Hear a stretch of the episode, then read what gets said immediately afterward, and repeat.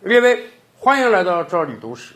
美国那面总统竞选正在开打，我们经常讲，在美国竞选是最花钱的，两方的候选人那花起钱来都是十亿美元以上啊。也可以这么讲，在美国打选战没有钱你是一定赢不了的。哎，那么就有人有这个提问了，那是不是说我在美国如果是个超级大富豪，我特别特别有钱，哎，那我完全可以不用参加民主、共和任何一党，我花自己钱，我自己打广告，我就有可能获得胜利呢？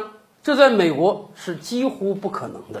特朗普是五十亿美元级的大富豪，布隆伯格是五百亿级的美国大富豪，甚至在美国能排到前十几位。但是这两个人，当他们想竞选美国总统的时候，他们都不敢自己独立出来竞选，而要参加一个党派。为什么？他们的前辈，另一个美国超级大富豪佩罗，用自己的故事告诉他们了，自己竞选很难成功。佩罗是在一九九二年出来竞选美国总统的，在那一年还有两个对手，一个是老布什总统，一个是克林顿总统。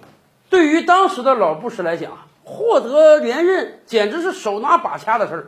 别忘了，人家刚刚打赢了冷战啊，这是多么了不起的一个成就啊！而且老布什总统在里根任内还干了八年副总统，行政经验非常强。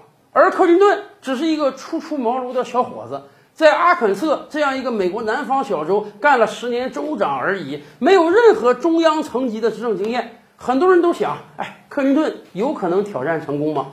结果最后老布什就被儿子辈儿的克林顿干趴下了。为什么会这样？一方面我们知道克林顿年少有为，口才了得，人长得还帅；另一方面，老布什在经济上搞得一塌糊涂啊！老百姓虽然感觉冷战打赢了，海湾战争打赢了，但是我这个收入变少了。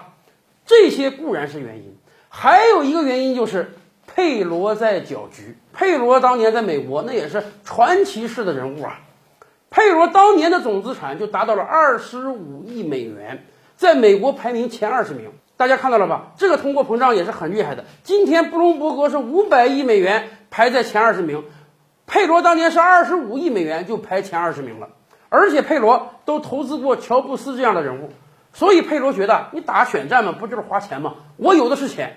你克林顿也好，老布什也好，你再能筹款，你能架得住有我钱多吗？佩罗自己拿出了超过六千万美元来选举，这相当于今天的十五亿美元之多呀！而且佩罗选的也特别好，佩罗获得了普选票的百分之二十，这在美国有史以来是第一名的。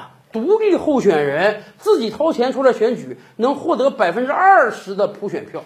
当然，后来人家也计算啊，佩罗获得的选票。大多数是本来要投给老布什的选票，也就是说，佩罗的出现把老布什的票分走了，让克林顿顺利当选了。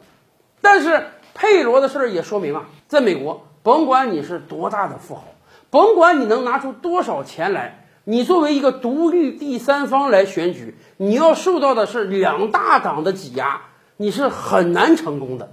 佩罗能获得百分之二十的普选票。已经是最高峰了，所以后世的特朗普也好，布隆伯格也好，即便你再有钱，当你选美国总统的时候，也一定要加入某一个党，先获得这个党的初选提名，然后再选，才有可能成功啊。